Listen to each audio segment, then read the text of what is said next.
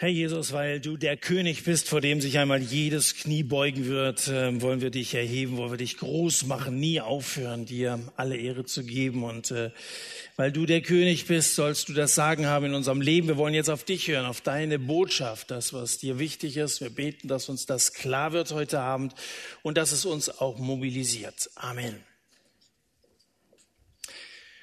Ich war mit dem Auto unterwegs ähm, zu einem Predigtdienst nach Worms und äh, dann kam ich an einem Warndreieck vorbei, in dem stand äh, Achtung Jagd.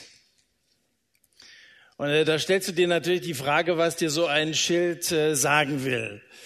Also wenn jetzt gleich auf Sie geschossen wird, nehmen Sie es nicht persönlich, gilt nicht Ihnen oder ähm, äh, und welches, welches Verhalten wird äh, erwartet, wenn, wenn da steht, Achtung, Jagd, also bitte fahren Sie, äh, fahren Sie wirklich schnell, um aus der Gefahrenzone herauszukommen oder fahren Sie ein bisschen langsam, damit die Jäger besser äh, äh, zielen können.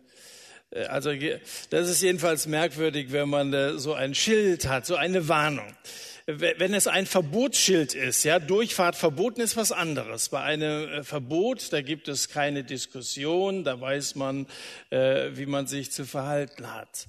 Äh, und äh, ich bin persönlich sehr froh, dass es, dass es ganz klare Gebote in der Bibel gibt. Äh, die hat Gott aus gutem Grund aufgestellt und da weiß ich, wo ich dran bin. Aber bei einer Warnung, das ist halt ein bisschen was anderes. Gell? Also da gibt es manche so Vorgärten, da ist ein Schild dran, Warnung vor dem Hunde. So, jetzt, jetzt bist du ja, dieses Schild bedeutet ja nicht, niemand darf hier durchgehen. Äh, also es ist, es ist ja lediglich eine Warnung. Wenn du es also trotzdem machst und dir Flöhe holst, dann bist du selbst dran schuld. Man hat dich ja gewarnt vor dem Hund. Ähm, so, also das ist ein Unterschied, ob man eine Warnung bekommt, wie uns das die Selina vorhin gesagt hat, oder ob, äh, ob da eine ganz klare Forderung mit verbunden ist. Gott ist ein Gott, der beides tut. Er, er, er stellt ganz klare Regeln für unser Leben auf und er warnt uns, tut das oft auch in einem Zusammenhang. Äh, ich lese uns mal zum Beispiel aus Psalm 81 äh, ein, ein paar Verse vor. Höre mein Volk, ich will dich warnen, Israel, wenn du mir doch gehorchen würdest. Es soll kein fremder Gott bei dir sein. Ich bin der Herr, dein Gott. Also er ist der König. Er hat das Sagen. Ihr sollt niemand anderem dienen. Aber mein Volk hat nicht auf meine Stimme gehört. Sie wandelten nach ihren Ratschlägen. So, das sind Warnungen, die von Gott kommen, die wollen wir ernst nehmen wie alles, was Gott sagt. Warnungen, die von Menschen ausgesprochen werden, sind normalerweise auch berechtigt. Also die Eltern von Selina kann ich schon gut verstehen. Ich bin auch Vater und man macht sich natürlich Sorgen um seine Kinder. Äh, das ist doch völlig klar.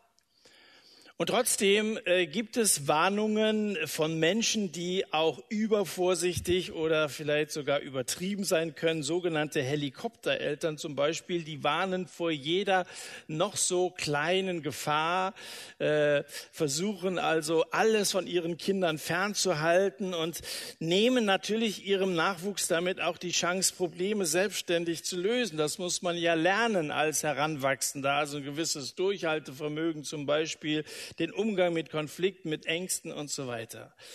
Helikoptereltern, ähm, weil der Polizeihubschrauber kreist über dem gesuchten Objekt wie die Eltern, die ständig ihr Kind um, umschwirren. Man kann das gut verstehen, aber wie gesagt, also Warnungen sind was anderes als Verbote. Mit welcher Art von Warnung haben wir es in Apostelgeschichte 21 zu tun, wo Paulus mehrfach sozusagen an einem Schild vorbeikommt, Achtung Jerusalem. Äh, sein Schiff hatte gerade in Tyros angelegt und dann steht in 21 Vers 4, nachdem wir die Jünger gefunden hatten, blieben wir sieben Tage dort. Sie sagten dem Paulus durch den Geist, er möge nicht nach Jerusalem hinaufgehen. Eine Warnung, geh nicht nach Jerusalem. Eine Woche später setzt die Missionsreisegesellschaft die Schifffahrt fort und legt nach einem Zwischenstopp dann in Caesarea an. Und da hat sich Folgendes ereignet. Jetzt lesen wir nochmal einen Abschnitt von Vers 10 an, also Apostelgeschichte 21 von Vers 10. Als wir nun mehrere Tage blieben, kam ein Prophet mit Namen Agabus von Judäa herab und er kam zu uns und nahm den Gürtel des Paulus und band sich die Füße und die Hände und sprach, dies sagt der Heilige Geist, den Mann, dem dieser Gürtel gehört, werden die Juden in Jerusalem so binden und in die Hände der Nationen überliefern. Als wir aber dies hörten, baten sowohl wir als auch die Einheimischen, dass er nicht nach Jerusalem hinaufgehen möge. Paulus aber antwortete, was macht ihr, dass ihr weint und mir das Herz brecht? Denn ich bin bereit, nicht allein gebunden zu werden, sondern auch in Jerusalem für den Namen des Herrn Jesus zu sterben. Äh, als er sich aber nicht überreden ließ, schwiegen wir und sprachen, der Wille des Herrn geschehe. Nach diesen Tagen aber machten wir uns bereit und gingen hinauf nach Jerusalem. Gehen nicht nach Jerusalem, dann gingen sie hinauf nach Jerusalem. Was wir zunächst mal feststellen in diesen Versen ist, dass wohin Paulus auch kommt, er eine kleine Gemeinde antrifft von Christen, die ihn bei sich willkommen heißt. Das sind nicht alles Gemeinden gewesen, die Paulus gegründet hätte, die wir so aus dem Neuen Testament kennen, sondern äh, Gott hat also ganz andere Leute gehabt, die auch unterwegs waren, das Evangelium weiterzusagen, von denen wir gar nicht allzu viel wissen. Und das ist einer der großen Vorteile, die wir als Christen genießen, dass überall auf der Welt irgendwo eine Gemeinschaft Gleichgesinnter ist, ist, den man sich anschließen kann. Also wenn einige vorhin äh, aufgestreckt haben, wir sind irgendwo im Ausland in, in, in, in fernen Ländern gewesen, wahrscheinlich, also ihr habt ja dann äh, so einen christlichen Dienst da eventuell gemacht, da habt ihr mit Christen zusammengearbeitet. Es wird kaum ein Land in dieser Welt geben, wo du nicht äh, sehr bald eine Gemeinde triffst. Wer zur Familie von Jesus gehört, der hat mehr Freunde als jeder andere. Das ist ein, ein großer Reichtum, ein echter Schatz. Die Freunde, die Paulus hier also in Tyros und in Caesarea kennenlernt, sie warnen ihn also, gehe nicht nach Jerusalem hinauf, in Vers 4, in Vers 12. Paulus sagt, ich gehe nach Jerusalem. Das hat er schon in Kapitel 20 gesagt. Ihm war eigentlich der Weg, den, den Gott ihm äh, durch den Heiligen Geist klargemacht hat, der lag ihm, war ihm, stand ihm klar, ganz klar vor Augen. Und ich gehe nach Jerusalem. Und dann sagt er hier ja noch, ich sterbe lieber, als jenseits meiner Berufung zu leben. Nun, es ist ja gerade etwas stürmisch draußen und äh, das schon die ganze Woche. Letzten Sonntag schon ist eine Sturmwarnung ausgegeben worden. Ich habe das auch mitgekriegt, habe das in Nachrichten gesehen und ich hätte besser mein Auto etwas sicherer geparkt. Am Montag um 9.05 Uhr klingelte es nämlich bei uns an der Tür und zwei etwas aufgeregte Schülerinnen standen da. Die hatten gerade beobachtet, wie bei uns im Vorgarten ein etwas älterer Baum äh, dem Sturm nicht, nicht äh, standgehalten hat, zu einer Böe und sich auf unser Auto äh, gelegt hat. Ja, super, kommst du raus und äh, äh, hast dann da das äh, Problem, äh, obwohl du dich auf einen schönen Tag gefreut hattest. Naja, also äh, wenn man auf Nummer sicher geht, da wird eine Warnung ausgesprochen, dann sollte man schon überlegen, was könnte passieren. Da gehst du am besten noch mal ums Haus herum. Wer auf Nummer sicher geht, der kann schon eine Menge Ärger vermeiden. Aber bei Paulus geht's nicht um Sicherheit. In der Geschichte, die Gott mit seinen Leuten und der Gemeinde, mit den Aposteln geschrieben hat, da geht es nicht um das Vermeiden von Ärger. Äh, der Herr hatte ihn nominiert, seinen Namen zu tragen. In Kapitel 9, Vers 15 äh, steht das, sowohl vor Nationen als auch vor Könige und Söhne Israels. Und das ist gefährlich, vor irgendwelche Machthaber zu treten und zu sagen, da gibt es noch einen größeren Machthaber, einen König aller Könige. Und es ist gefährlich, zu den Juden zu gehen, von denen man weiß, dass die äh, sehr wohl auch gewaltbereit sein können. Und äh, das zeigen die hier im weiteren Verlauf äh, des Kapitels sehr wohl, dass nämlich die Warnung der Freunde einen guten Grund hatte, dass die berechtigt ist, dass, das kannst du hier weiter verfolgen. Er geht hier, wie wir gelesen haben, nach Jerusalem, um sich dann in Vers 18 zunächst mit, ja, mit Jakobus und den Ältesten zu treffen. Von denen erfährt er eben, dass die Bürger Jerusalems alles andere als gut auf ihn zu sprechen sind. Das ist so die alte alte Leier. Er, er hält, äh, er würde den Abfall von Mose lehren und die Beschneidung äh, äh, würde er äh, also ausschließen und lauter solche Sachen. Wir befinden uns in Vers 27, wo sich Paulus gerade im Tempel befindet. Und plötzlich fällt so eine aufgehetzte Menge über ihn her, wie so eine Sturmböe. Sie werfen ihn zum Tempel rein, schlagen ihn mehrfach raus und schlagen ihm mehrfach einen rein. Und die hätten den umgebracht. Das äh, steht hier. Sie versuchten ihn zu töten. Wenn nicht in letzter Sekunde der Kommandant der römischen äh, äh, Garnison mit seinen Soldaten eingegriffen hätte. Der befiehlt, Saulus zu fesseln und in, in die Kaserne zu bringen die, die Meute, wenn du das hier weiterliest, das ist also schon so eine turbulente Geschichte. Die, die tobt derart, dass die Soldaten ihn hochheben, Paulus auf ihren Köpfen tragen müssen, damit er nicht gelüncht wird. Dann musst du dir vorstellen, vom Tempelplatz gibt es so eine große, breite Steintreppe, die führt, die führt zu dem römischen Lager. Und äh, da gehen sie also rauf und endlich stehen sie da. Jetzt wird sich dieses Kasernentor öffnen und dann sind sie sicher. Und unser einer hätte doch nur den einen äh, Gedanken gehabt, nichts wie rein da. Hoffentlich geht die Tür jetzt schnell und dann erstmal durchatmen. Wir würden unsere Wunden lecken. Wir würden gucken, ob, wir, ob die Knochen noch alle ganz sind. Wir würden, wir würden Eisbeutel auf die blauen Flecken pressen, Nasenbluten zu stillen versuchen, uns verarzten lassen und so. Wir hätten gedacht, wärst du doch in Ephesus geblieben. Da war, da war es, da, es war ja schwer, sich von denen loszureißen. Mit denen war, je, war Paulus derart freundschaftlich verbunden, dass die also geheult haben, als Paulus geht. Wärst du doch da gewesen? Da gab es keine Ablehnung, da gab es Annahme, da gab es große Liebe und hier gibt es Hiebe. Äh, so hätten wir gedacht. Aber was macht Paulus? Moment mal, Kommandant, sagt er, bevor er mich da reinbringt, dürfte ich wohl noch kurz zu meinen Landsleuten sprechen. Da stellt er sich tatsächlich auf die oberste Stufe. Das denkt er, jetzt wir ganz hier oben, ist ein super Platz, eine bessere Kanzel kann ich mir gar nicht vorstellen. Und beginnt eine Rede. Er erklärt seinen Zuhörern, wie es zu seiner Lebenswende kam, wie er vorher drauf war und warum er jetzt mit allem Einsatz Jesus nachfolgt und dient und rechtfertigt damit sein Handeln, dass sie ihn da halb totgeschlagen geschlagen haben. Er sagt, darum bin ich so, wie ich bin. Und dann lädt er sich gleichzeitig ein, sich ebenfalls auf die Seite von Jesus zu stellen. Da wird es nächste Woche drum gehen. Aber ist es nicht verrückt? Woher hat Paulus diese Kraft? Wie kann der sich in so einer Situation konzentrieren, hier eine so ausführliche und, wenn du das liest, eine ruhige, sachliche Rede zu halten? Äh, ist irgendwie ist irgendwie verrückt.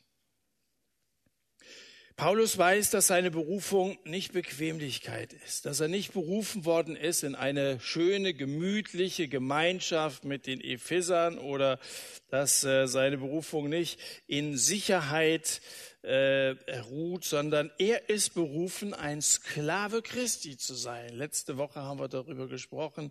Elias hat das deutlich herausgestellt. Paulus als ein, ein Knecht, wie er sich da vorstellt, am Anfang des Römerbriefes zum Beispiel, ein Sklave von Jesus und ein Sklave des Evangeliums zu sein. Und äh, Gott hatte seiner Berufung hinzugefügt, äh, denn ich werde ihm zeigen, wie vieles er für meinen Namen leiden muss. Das ist damit verbunden. Wenn man sich für Jesus einsetzt, dann ist das eben nicht nur bequem, da ist das nicht nur schön mit erhabenen Gefühlen verbunden, sondern das kann eine ganze Menge Nachteile bringen. Auf Gemälden ist Paulus meistens dargestellt mit langem weißem Bart, mit langem wallenden Gewand, mit langweiligem Blick, äh, so wie sich die Künstler den Paulus vorgestellt haben. Aber wenn ich so einen Text hier lese, und das äh, habt ihr ja die Wochen vorher auch schon so äh, mitgekriegt, dann entsteht ja ein ganz anderes Bild von diesem Mann. Paulus ist couragiert bis in die Haarspitzen. Die müssen nicht zwingend weiß gewesen sein. Also der ist wahrscheinlich gerade mal so 60 Jahre alt geworden und hat sein Leben tatsächlich für Jesus investiert. Er strotzt nur so vor Mut und Entschlossenheit. Was ihn zu seinem Mutausbruch veranlasst, das ist die Begeisterung für das Evangelium, für diese einzigartige, für diese unüberbietbare Botschaft, dass Gott Menschen liebt und dass Gott die Arme auf, ausstreckt und Menschen in seiner, in seiner Gemeinschaft willkommen heißt, dass er seinen Sohn Jesus für uns gegeben hat, damit wir durch Jesus äh, leben können. Davon ist, ist Paulus geradezu elektrisiert und das treibt ihn an. Das müssen die Menschen erfahren. Es ist seine Liebe zu seinen Landsleuten, die er für Christus gewinnen will. Und es ist letztendlich wirklich die Liebe zu Jesus selbst und die Bewunderung äh, für das, was er getan hat. Er, er gibt Jesus den allerersten Platz in seinem Leben. Weißt du, wenn du für Jesus arbeitest, das beflügelt, weil das immer mit Erlebnissen verbunden ist, die unerwartet sind. Ich freue mich auf die anstehende Saison, wo wir unterwegs sind äh, in, in Stadthallen, Gemeindehäusern, Zelten, auf der Straße, an verschiedenen Orten. Im Radio darf ich es machen und vor Fernsehkameras ist dieses Jahr geplant und so ganz abenteuerliche Aktionen und freue mich drauf, weil, weil vieles Überraschende passiert an Reaktionen oder äh, was also plötzlich auf der Bühne ganz anders geplant war und dann irgendwie vom Heiligen Geist umgeleitet wird und du erlebst, wie Menschen zum Glauben kommen. Ich freue mich drauf. Wenn Christsein nur darin besteht, irgendwie so gelangweilt in den Reihen zu sitzen, sich eine Predigt anzuhören oder ein paar Lieder zu singen oder äh, Gitarre zu spielen, dann ist das nicht genug. Und ich glaube, mit einer solchen Generation kann Gott wenig anfangen, wenn wir nicht ein Stück weit etwas von diesem Eifer, von diesem Enthusiasmus eines Paulus an den Tag legen, rauszugehen und unserer Bestimmung nachzukommen. Es sind normalerweise die drei F, die uns bremsen. Faulheit, Feigheit und Fantasielosigkeit. Da stehen wir uns oft selber im Weg. Da sind wir so bequem, da sind wir so, so angepasst, da sind wir so wenig abhängig auch von Jesus. Und da frage ich euch, wollt ihr Arbeiter des Herrn sein oder wollt ihr Angsthasen sein? Wir haben die beste Nachricht, die es in dieser Welt gibt, das Evangelium von Jesus. Wir haben den mächtigsten Arbeitgeber, das ist Gott. Wir haben den besten Freund, das ist Jesus. Und wenn uns das nicht antreibt, für ihn da zu sein, der Dienst für Jesus macht mutig, der mobilisiert und äh, der wird nicht wirkungslos bleiben. Sind jetzt die Christen, die Paulus warnen, Angsthasen? Sind das Helikopterfreunde? Äh, sind die übervorsichtig, muss man sagen? Also das ist also ganz, äh, ganz äh, schlechtes Bild, was die hier abgeben. Nun, was feststeht, ist, dass Paulus am Rat seiner Freunde und seiner Mitchristen sehr interessiert ist. Äh, er sucht immer wieder das Gespräch mit anderen und ringt darum, den richtigen Weg zu finden. Ich glaube, dass es ihm oft genauso ging wie uns, die wir auch nicht immer ganz klar vor Augen haben, wo unser Weg lang geht. Das ist äh, eines der häufigen Gespräche, die ich hier im Satt mit Leuten äh, geführt habe, dass sie gesagt haben, ich weiß nicht, wie ich mich entscheiden äh, soll. Da, da sind zwei Wege vor mir. Ich könnte eine Ausbildung machen oder könnte studieren oder ich könnte so ein Jahr im Ausland verbringen oder ich könnte hier bleiben. Ich könnte dieses oder jenes machen. Also die Welt ist voller Möglichkeiten, schwanger von Möglichkeiten auch, Gott zu dienen. Äh, und dann weiß ich nicht, was ist jetzt speziell mein Platz äh, im Reich Gottes oder überhaupt äh, im Leben, in der Gesellschaft und so, wie soll ich mich entscheiden? Und so ging es Paulus wahrscheinlich auch. Also wenn du Kapitel 16 anschaust, da hat der Heilige Geist ihn gehindert, einen gewissen Weg zu gehen. Er hat einen Traum gehabt und dann berät er diesen Traum mit seinen Freunden und dann heißt es, wir schlossen. Das heißt doch, dass wir das bedacht haben und dann sind wir zu einem Ergebnis, zu einem Beschluss gekommen. Wir schlossen, dass Gott uns gerufen hatte, nach Mazedonien zu gehen, da das Evangelium zu sagen. Kapitel 19, äh, da liest du, dass äh, Paulus sich sehr wohl warnen ließ. Da haben sie nämlich auch zurückhalten wollen, da ins Theater zu gehen, als da auch so ein Riesentumult auf den Straßen von Ephesus war. Und da ist er nicht gegangen. Und hier wird er auch gewarnt und er geht. Also da siehst du, dass das nicht immer ganz klar ist, dass man nicht immer sagen kann. Also äh, du musst nur äh, deutlich auf den, äh, deine innere Stimme oder so hören, dann gehst du deinen Weg. Also da gehört schon auch eine Menge Abwägen und schon auch die Beratung Beratung mit anderen dazu. Und ich will jetzt nicht sagen, schlage alle Warnungen in den Wind.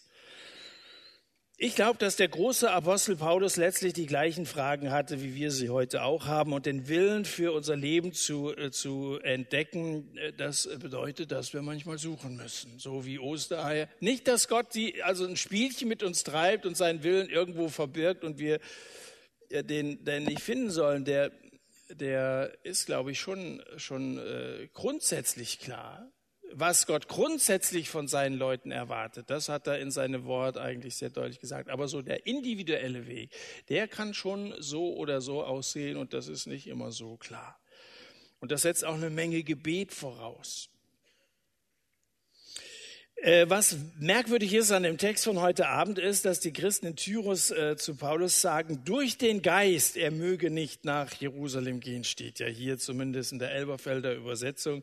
Da fragst du dich, widersetzt sich Paulus da nicht dem Heiligen Geist? Sie sagen ihm durch den Geist, er soll nicht gehen. Und dann tut das doch. Nun, durch den Geist kann auch heißen, auf eine Eingebung des Geistes hin warteten, warnten sie ihn. Äh, das heißt, sie haben eine Eingebung bekommen. Sie haben ähnlich wie Paulus auch in, Vers, äh, in Kapitel 20 gesehen, es wird gefährlich werden in Jerusalem. Und daraufhin, das ist dann ihre Schlussfolgerung, daraufhin warnen sie ihn. In der neuen Genfer Übersetzung heißt es, der Heilige Geist hatte ihnen gezeigt, welche Gefahren Paulus in Jerusalem drohten. Und sie warnten den Apostel eindrücklich vor einer Weiterreise. Das würde bedeuten richtige Eindrücke, falsche Interpretationen. Du hast ganz klar und richtig gesehen, aber nicht alles, was wir dann davon ableiten und für unseren Weg definieren, muss richtig sein. Sei also immer zunächst mal vorsichtig zurückhaltend, wenn du als Ratgeber gefragt bist. Gott spricht durch andere Menschen zu uns. Nicht nur, aber unter anderem spricht Gott durch andere Menschen zu uns. Das äh, steht für mich völlig fest und außer Frage. Schlag mal Kapitel 11 auf, wenn ihr auf eurer App oder die Bibel vor euch habt.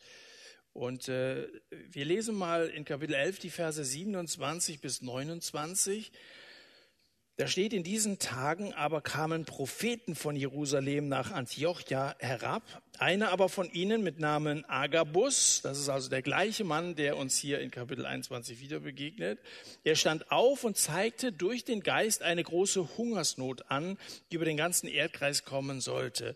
Sie trat auch unter Claudius ein. Sie beschlossen aber, sie beschlossen aber, dass äh, je nachdem, wie einer der Jünger begütert war, jeder von ihnen zur Hilfeleistung den Brüdern, die in Judäa wohnten, etwas senden sollte. Der Geist Gottes zeigte ihnen, was passieren würde, aber ist dir aufgefallen, dass er nichts darüber gesagt hat, was sie tun sollten? Sie überlegten selbst, wie sie da jetzt drauf reagieren müssen. Und so haben wir eine Menge Prinzipien. Das und das wird passieren. Es gibt Bücher, die uns sagen, was in der Endzeit äh, zu erwarten ist und so. Wie wir darauf reagieren, da sind wir selbst gefragt. Das ist wie eine Warnung, wo ich selber entscheiden muss, äh, gehe ich ein Risiko ein oder ist das Risiko zu groß und wie entscheide ich mich? Der Heilige Geist sprach, aber er schrieb ihnen nichts vor. Das fällt mir auf bei diesem Agabus. Dieser Agabus gibt keine Anweisung, weder in Kapitel 11 noch in Kapitel 21. Die Entscheidung mussten die Christen treffen und musste Paulus selber treffen. Ja, bei Warnungen entscheiden wir selbst. Und als Christ bist du mündig. Du hast den Heiligen Geist, diesen inneren Kompass oder dieses Navi, das von Gott gegeben ist, das dir den richtigen Weg zeigen will. Entscheide mutig und mach deine Entscheidungen nicht allein abhängig von den Warnungen anderer. Übrigens, trotz unterschiedlicher Vorstellungen, die sie hatten, die Christen in Tyros und äh, in, in Caesarea und Paulus, äh, bleiben sie miteinander Freunde, bleiben äh, miteinander verbunden. Sie, sie knieten nieder, heißt es in Vers 5 am Ende, und sie beteten zusammen. Einheit basiert mehr auf Liebe als auf Übereinstimmung. Einheit basiert mehr auf Liebe als, als äh, auf Übereinstimmung. Äh, Einheit heißt nicht Einheitlichkeit, dass wir alle denselben Auftrag haben, dass wir alle uniformiert im Gleichschritt den Weg äh, Jesus hinterhergehen. der eine so, der andere so. Und trotzdem beten sie zusammen. Und das zeigt nochmal, wie wichtig das Gebet bei einer Entscheidungsfindung ist, dass sie bei allem, bei jedem Schritt Gott mit einbeziehen und ihn um seine Weisung bitten. Was wäre denn gewesen, wenn Paulus auf die Warnungen äh, gehört hätte und nicht gegangen wäre? Naja, die Missionsgeschichte wäre vielleicht anders verlaufen, aber sie wäre weitergegangen, ohne Frage. Was dagegen wäre gewesen, wenn Jesus nicht gegangen wäre? Denn auch er ging nach Jerusalem und auch er wurde gewarnt. Matthäus Kapitel 16. Von der Zeit an begann Jesus seinen Jüngern zu zeigen, dass er nach Jerusalem hinaufgehen müsse, vieles leiden und getötet und am dritten Tag auferweckt werden müsse. Petrus nahm ihn zur Seite und fing an, ihn zu tadeln und äh, äh, sagte eindringlich, Gott behüte dich, Herr, und, und so. Wenn, wenn, äh, wenn Jesus auf die Warnung von Petrus äh, nicht nach Jerusalem gegangen wäre, seinen Auftrag nicht bis zum Ende ausgeführt hätte, dann wären wir alle verloren.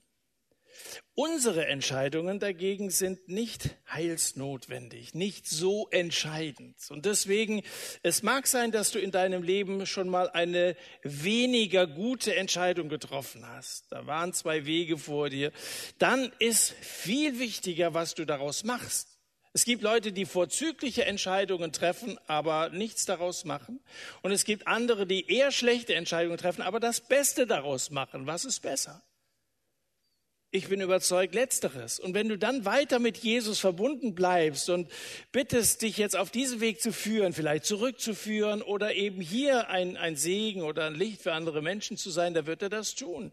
Bleib immer verbunden mit ihm und äh, tu jeden Schritt, den du tust unter Gebet. Aber dann sei auch mutig. Clemens Bittlinger hat ein Lied geschrieben, Schritte wagen im Vertrauen auf einen guten Weg. Schritte wagen im Vertrauen, dass letztlich er mich trägt. Schritte wagen, weil im Aufbruch ich nur sehen kann, für mein Leben gibt es einen Plan. Ein stehendes Auto kannst du nicht lenken. Da setze dich rein, du drehst an dem Lenkrad, das wird sich ja in keine Richtung bewegen. Aber in dem Moment, wo ein, ein Auto, ein Fahrzeug sich so, wenn es nur langsam ist, in Bewegung setzt, dann kann es in die eine oder andere Richtung gelenkt werden. Aber wenn wir immer ohne viel Vertrauen auf die Führung Gottes stehen bleiben und erst uns absichern wollen, dass also alles völlig klar ist, da wirst du wahrscheinlich immer an dem Punkt stehen bleiben, wo du bist und bist nicht zu gebrauchen. Glaube heißt, Schritte zu wagen. Glauben heißt, ihm zu vertrauen, dass er dich führt und dass er dann letztendlich auch den Weg ebnet. Menschen, äh, die Gott gebraucht hat, waren meistens mutig, aber selten sicher. Nicht sicher erstens, äh, weil ständig in Gefahr und zweitens nicht sicher, weil sie auch Zweifel hatten nehmen wir Josua und Kaleb, die als Spione mit in Kanaan gewesen sind und dann kommen sie mit dem Ergebnis zurück, das Volk ist stark, also sie sehen erstmal ein, ein fruchtbares Land, wunderbares Land, das Gott uns da verheißen hat. So, er hat nicht zu viel versprochen, ein Land, das von Milch und Honig äh, fließt. Dann aber das Volk ist stark, die Städte sind befestigt und sehr groß und das Volk schreit vor Angst, da in, in der 4. Mose Kapitel 13 und 14 und äh, Kaleb hält ihnen eine flammende Rede und schließt dann, der Herr ist mit uns, fürchtet euch nicht. Ist das nicht eine Zusage? Der Herr ist mit uns.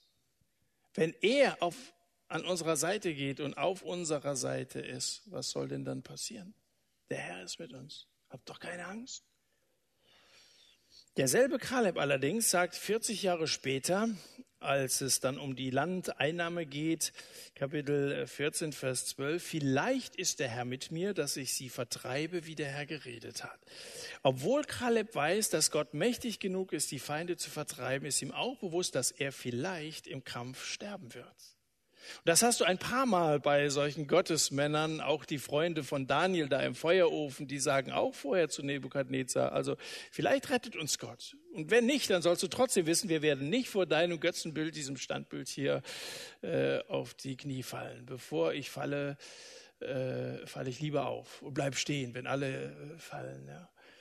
Ähm, die waren nie so ganz sicher, äh, was wird passieren. Und Paulus wusste auch nicht, werde ich da sterben? Es wird schwierig werden, es wird Probleme geben. Das hat der Geist ihm klar gemacht. Aber dann gehst du eben in diese Ungewissheit, in, diese, in diesen dicken Nebel hinein. Aber du hast ein Licht dabei und das heißt Jesus. Paulus, Kaleb, unzählige andere wussten nicht, ob sie unfallfrei am Ziel ankommen. Die hatten unterschiedliche Erkenntnisse, manche wurden gewarnt, aber sie blieben nicht am Beckenrand, sondern sie wagten sich raus und verfolgten das Ziel, zu dem Gott sie berufen hatte. Bist du irgendwo auf dem Weg vom Ziel abgewichen? Vielleicht hast du so das Feuer für Jesus verloren. Das hat mal alles ganz, ganz äh, leidenschaftlich angefangen, dass du Jesus wirklich geliebt hast und auch äh, von ihm geredet hast. Aber vielleicht ist das, ist das ein bisschen Hintergrund getreten, weil dir andere Sachen wichtiger sind oder du einfach ein bisschen an Geschwindigkeit verloren hast auf deinem Weg. Vielleicht hast du auch die Furcht vor Gott verloren, die Ehrfurcht davor, was er getan hat. Vielleicht steht dir Gott nicht mehr so groß vor Augen, wie er wirklich ist. Oder vielleicht hast du den Fokus verloren und ihn nach innen statt nach außen verschoben oder gerichtet. Ähm, da achten viele so auf ihre Gefühle auf ihre Emotionen beim Worship und so, wenn du alleine davon dein Christsein und deine Beziehung von Jesus abhängig machst. Gefühle sind so berechenbar wie ein betrunkener Autofahrer. Da kannst du dich nicht drauf verlassen. Und der Fokus ist der nach außen. Weißt du, das Vermächtnis, das Jesus seinen Freunden mitgegeben hat, heißt nicht, geht ab, äh, tanzt und feiert für Jesus, sondern geht hin und das war die Herausforderung, die den Apostel zum großen Teil das Leben gekostet hat. Und das gilt, dieser Missionsauftrag gilt für uns auch in unserer Zeit. Und unsere Welt hat es so nötig, dass mutige Leute Jesus bekennen, da wo sie Gelegenheiten haben. Das muss nicht immer irgendwo in Nordkorea oder in Saudi-Arabien sein, wo du Kopf und Krage riskierst. Aber da, wo Gott dir Menschen in den Weg stellt, da sei mutig und sprich das aus, wovon du überzeugt bist. Wir sollen seine Zeugen sein. Die Strategie des Widersachers, des Teufels ist, dass er unsere Konzentration auf irgendwelche anderen Dinge, Schwerpunkte unseres Glaubens, unserer Theologie, die vielleicht auch ihre Berechtigung haben, lenken will, um von diesem wahren Ziel, von der eigentlichen Auftrag, den wir bekommen haben, um uns davon abzubringen, sowohl persönlich als auch als Kirchen und Gemeinden. Da werden Strategien äh, entwickelt, wo ich mich frage, was hat es noch zu tun mit unserem Auftrag, den wir in dieser Welt haben? Lass uns Gott darum bitten, uns ständig auf die Aufgabe zu konzentrieren, zu tun, was getan werden muss, damit möglichst viele oben ankommen, bei Jesus ankommen, dass viele mitkommen. Es ist doch unerträglich, dass dein Freund, der, der dir lieb und teuer ist, aber der Jesus nicht kennt, verloren geht. Das, damit können wir uns doch nicht zufrieden geben. Thomas Müller gehört nicht zu den 95 Prozent Fußballern, die sich auf dem Platz die Hand vor den Mund, zu, vor den Mund halten aus Angst, jemand könnte Lippen lesen. Gehört er nicht dazu. Nach seinem Rauf, Rauswurf jetzt letzte Woche von Löw, da hält er auch nicht die Hand vor den Mund. Einige von euch haben vielleicht sein Video gesehen. Ähm, er er, er äh, öffnet den Mund und äh, auch mutig sein Herz und spricht aus, wie er empfindet. Und solche Typen braucht es auch in der Gemeinde Gottes, dass wir nicht so verstohlen, vielleicht so mit unseren engsten Freunden, die auch Jesus kennen, über unser Glaubensbekenntnis reden, sondern dass wir es offen tun. Und es darf ruhig jeder hören und wissen. Natürlich, wer sich, wer sich öffentlich äußert, der geht ein Risiko ein, nämlich das Risiko, verrissen zu werden. Da hat es genug Leute gegeben, die sich öffentlich geäußert haben, die es hinterher bereut haben, weil die Presse über sie hergefallen sind. Ja, dies ist eine Warnung. Aber Paulus hat die Öffentlichkeit gesucht und hat keine Rücksicht auf seinen guten Ruf genommen. Vor ein paar Jahren war ich mit meiner Frau im Kino, um den Film Noah mit Russell Crowe anzusehen. Mehr ein Fantasy als ein Bibelfilm, also ich will den Film gar nicht empfehlen. Äh, zufällig waren unsere Freunde Becky und Daniel Ditus auch äh, auf dieselbe Idee gekommen und äh, so saßen wir also nebeneinander und als der Film zu Ende war, der Abspann gerade anfing zu laufen, stand Daniel neben mir auf und ich war ein bisschen erschrocken, fing laut an, eine Kurzandacht, eine kräftige Kurzandacht zu halten und zu sagen, äh, dass so wie Noah und seine Familie in der Arche gerettet worden sind, auch wir in Jesus gerettet werden können. Also so fünf, sechs Sätze und ich wünsche euch noch einen schönen Abend. Setzte sich hin. Ich dachte, auf die Idee wäre ich jetzt nicht gekommen. Ich warne, wer sich öffentlich zu Jesus bekennt, geht das Risiko ein, fertig gemacht zu werden. Daniel ist von niemandem fertig gemacht worden an diesem Abend. Wenn ich mich richtig erinnere, gab es sogar noch einen kleinen Applaus. Ähm, und ich brauche nicht zu sagen, dass ich ihn bewundere für seinen Mut, den er an diesem Abend gezeigt hat. Aber es gibt wenige, die so sind wie Daniel. Woran liegt das? An den Eltern oder an den Pastoren, einfach an fehlenden Vorbildern. Naja, man will ja niemandem die Schuld geben. Wir schieben das immer gerne so auf die Zeit, auf den Zeitgeist. Gell? Der kann sich nicht wehren. Äh, mit so einer Antwort tut man keinem weh. Fehlt es uns einfach an Dienstbereitschaft, an dieser Einstellung, wo wir letzte Woche darüber gesprochen haben, ein Sklave von Jesus zu sein. Ich möchte tun, was du willst. Ich stelle mich dir zur Verfügung. Ich will dein Diener sein. Zeig mir, wo du mich gebrauchen willst. Fehlt es uns damit verbunden auch an Risikobereitschaft und auch an Leidensbereitschaft? Ich bin bereit, nicht alleine gebunden zu werden, sondern auch in Jerusalem für den Namen des Herrn Jesus zu sterben, sagt Paulus. Keine schöne Vorstellung, wenn der Dienst für Jesus das Äußerste kosten würde.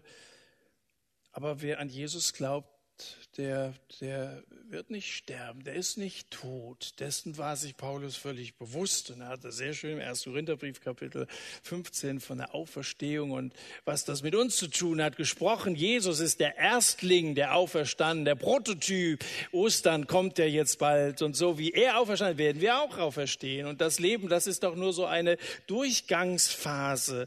Jesus hat das Tor aufgestoßen, das Tod heißt. Der Tod reißt sein Maul vielleicht weit auf und es mag sein, dass diese Welt sehr bedrohlich ist und dass wir eingeschüchtert davor stehen und uns nicht trauen, irgendwie zu äußern.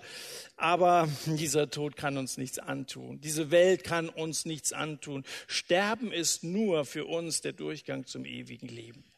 Auch wenn ich wanderte, so hat David schon gesagt, im Tal des Todesschattens, Psalm 23 kennt jeder, fürchte ich kein Unheil, denn du bist bei mir. Das, was Kaleb gesagt hat, du bist bei mir, das sind doch nur Todesschatten. Ja, dein Stecken und dein Stab, sie trösten mich.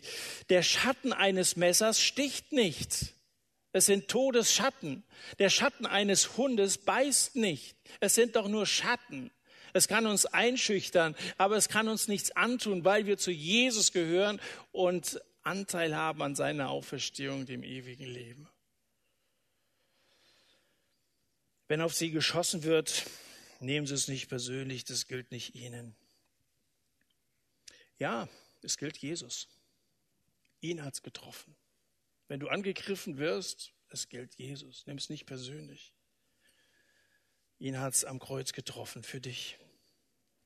Und was bist du bereit zu tun für ihn?